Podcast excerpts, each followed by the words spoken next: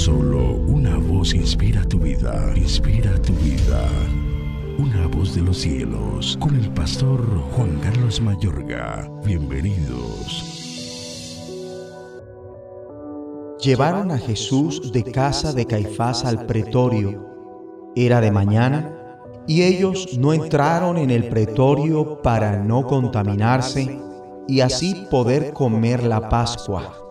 Entonces salió Pilato a ellos y les dijo, ¿qué acusación traéis contra este hombre? Respondieron y le dijeron, si este no fuera malhechor, no te lo habríamos entregado. Entonces les dijo Pilato, tomadle vosotros y juzgadle según vuestra ley. Y los judíos le dijeron, a nosotros no nos está permitido dar muerte a nadie para que se cumpliese la palabra que Jesús había dicho, dando a entender de qué muerte iba a morir.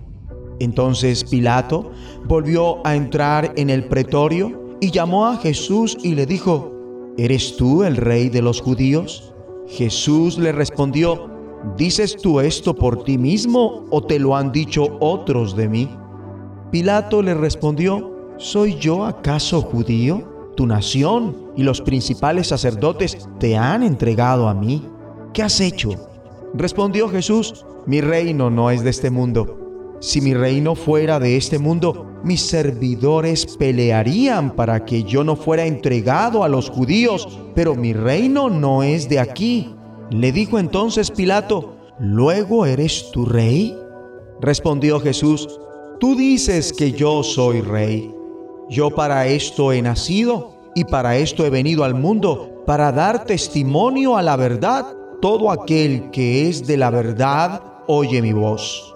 Le dijo Pilato, ¿qué es la verdad? Evangelio de San Juan capítulo 18 versículos 28 al 38. En esta porción bíblica notamos que una de tantas cosas que Cristo debió soportar fue un juicio totalmente injusto.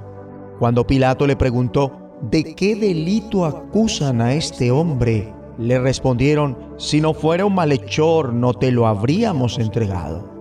Una de las normas elementales de gran parte de los mecanismos de justicia es que la acusación debe probar el caso contra el acusado.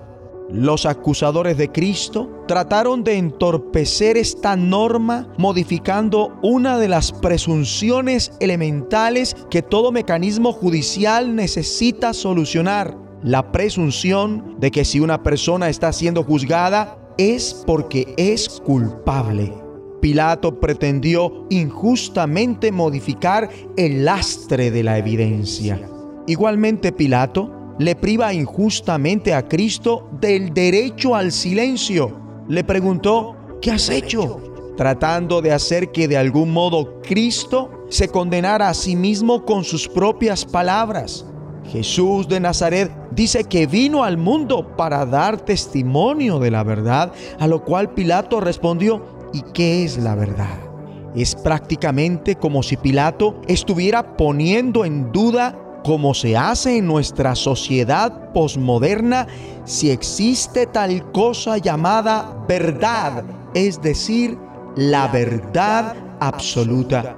Pese a todo, Pilato se halla frente a frente con la verdad, Jesucristo, quien sufrió un juicio injusto y peor aún, la pena injusta de la crucifixión y la muerte, y lo hizo por ti y por mí.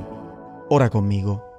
Dios Padre, hoy vengo a Cristo para que me ayuden a vivir libre y ligero del lastre de la injusticia conmigo y la que me rodea.